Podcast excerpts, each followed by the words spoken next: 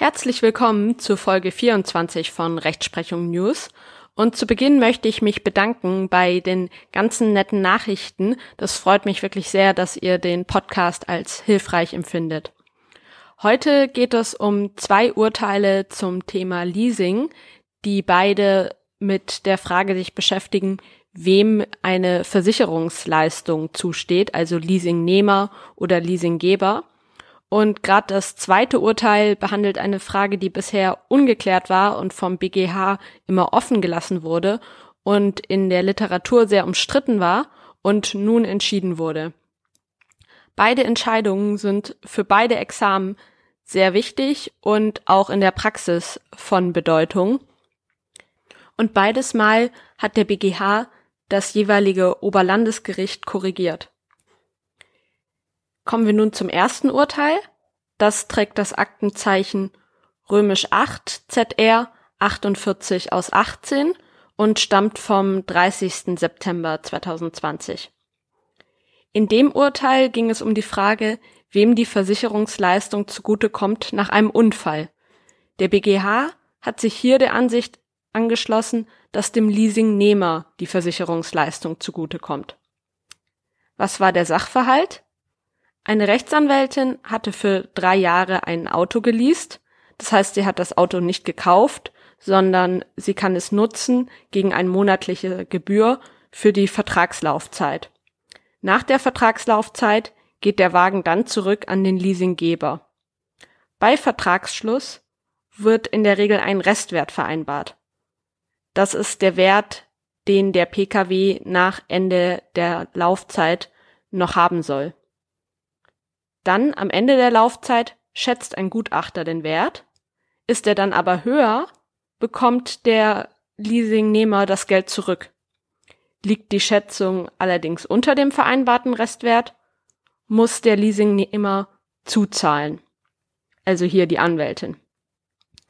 Die letzte Konstellation war auch hier der Fall, denn tatsächlich war der Pkw am Ende der drei Jahre nur noch 39.000 Euro wert Vereinbart wurde bei Vertragsschluss aber ein Restwert von 56.000 Euro. Der Leasinggeber hat nun diese Differenz von 17.000 Euro eingeklagt von der Anwältin. Nach einem Unfall hatte der Leasinggeber aber 5.500 Euro von der Haftpflichtversicherung erhalten. Die Anwältin wollte diesen Betrag nun angerechnet haben, also nur 11.500 Euro zahlen müssen.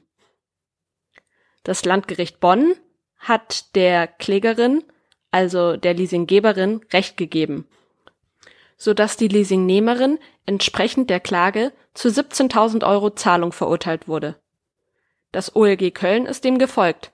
Es hat also auch keinen Abzug der Versicherungssumme zugelassen. Der BGH ist da anderer Auffassung. Er hat das Berufungsurteil deshalb korrigiert. Die Leasingnehmerin muss nur 11.500 Euro zahlen und nicht die volle Differenz von 17.000 Euro, da 5.500 Euro der Versicherungssumme abzuziehen sind.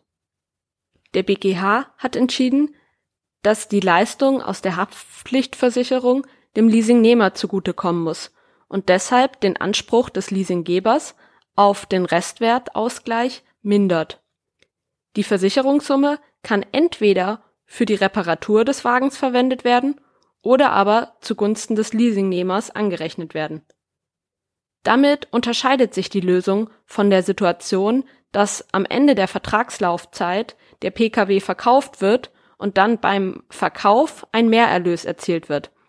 Also der Pkw an einen Dritten, an einen Käufer geht und der Kaufpreis über dem vorher zwischen Leasinggeber und Leasingnehmer vereinbarten Restkaufwert liegt. Für diese Konstellation hatte der BGH bereits entschieden, dass dem Leasinggeber der Mehrerlös zusteht. Anders als hier. Den Unterschied hatte das OLG hier nicht so gesehen. Dann hätte aber der Leasinggeber hier mehr bekommen, als ihm zusteht. Denn hier ging es um die Versicherungssumme aufgrund eines Unfalls an dem Pkw. Nun kommen wir zum zweiten Urteil. Dieses Urteil hat das Aktenzeichen römisch 8 ZR 71 aus 19 und stammt vom 9. September 2020. In diesem Urteil wird eine bisher sehr umstrittene Frage geklärt, die der BGH bisher offen gelassen hatte. Und auch hier geht es um die Frage, wem eine Versicherungsleistung zusteht, und zwar ebenfalls wieder die Frage Leasingnehmer oder Leasinggeber. Hier ging es aber um die Frage, wem bei vorzeitiger Beendigung des Leasingvertrages, hier wegen eines Diebstahls, die Differenz zwischen Wiederbeschaffungswert und Ablösewert einer Versicherungsleistung zusteht. Auch hier gab es einen Leasingvertrag und zwar war auch hier der Leasinggeber der Kläger und er wollte die Feststellung, dass ihm die Versicherungsleistung uneingeschränkt zusteht. Beklagter war daher der Leasingnehmer. Der Leasingnehmer hatte eine Vollkaskoversicherung für den Pkw abgeschlossen und zwar auf Neuwertbasis. Dann wurde der Pkw gestohlen und der Wiederbeschaffungswert des Pkws betrug 70.000 Euro. Der Nettogrundpreis des Pkws waren aber 130.000 Euro. Die Differenz von 60.000 Euro zwischen Wiederbeschaffungswert und Ablösewert der Versicherungsleistung waren hier deshalb streitig. Das Oberlandesgericht Düsseldorf hat entschieden, dass die vollen 130.000 Euro dem Leasinggeber zustehen. Es hat also der Klage stattgegeben. Begründet hat das OLG Düsseldorf die Entscheidung damit, dass dies aus den Regelungen des Leasingvertrages folge. Und das ergebe sich auch nach dem Rechtsgedanken des Paragraphen 285 Absatz 1 BGB, also der Regelung über Surrogate, und das folge auch daraus, dass der Leasinggeber ja schließlich Eigentümer des PKWs ist. Die Versicherungsleistung sei ein Surrogat für das Fahrzeug, auch soweit der Wiederbeschaffungswert überstiegen werde. Etwas anderes kommt nur dann in Betracht nach Ansicht des OLGs, wenn im Leasingsvertrag ausdrücklich eine abweichende Regelung vereinbart wurde. So haben es auch viele in der Literatur bisher gesehen. Die wohl herrschende Meinung hat das bisher anders gesehen und so nun auch der BGH. Er führt dazu aus, dass die Wertung des Paragraphen 258 Absatz 1 BGB hier nicht zum Tragen kommt. Denn soweit die Versicherungsleistung den Wiederbeschaffungswert übersteigt, ist sie nicht mehr als Surrogat für das gestohlene Fahrzeug anzusehen, sondern nur eine Folge des Versicherungsvertrages.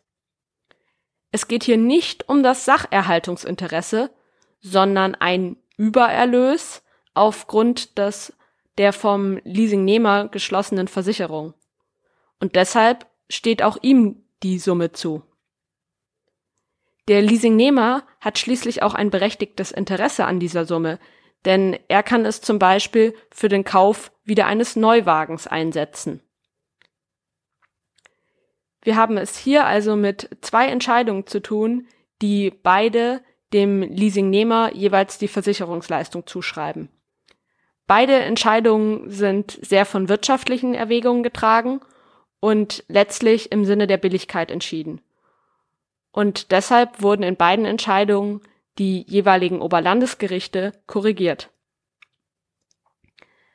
Übrigens, auch wenn in den AGBs der Versicherung eine abweichende Regelung sich findet, so wäre diese unwirksam, denn nach 307 Absatz 1 BGB stellt eine solche abweichende Regelung in den beiden Konstellationen, die hier vorgetragen wurden, eine unbillige Benachteiligung dar.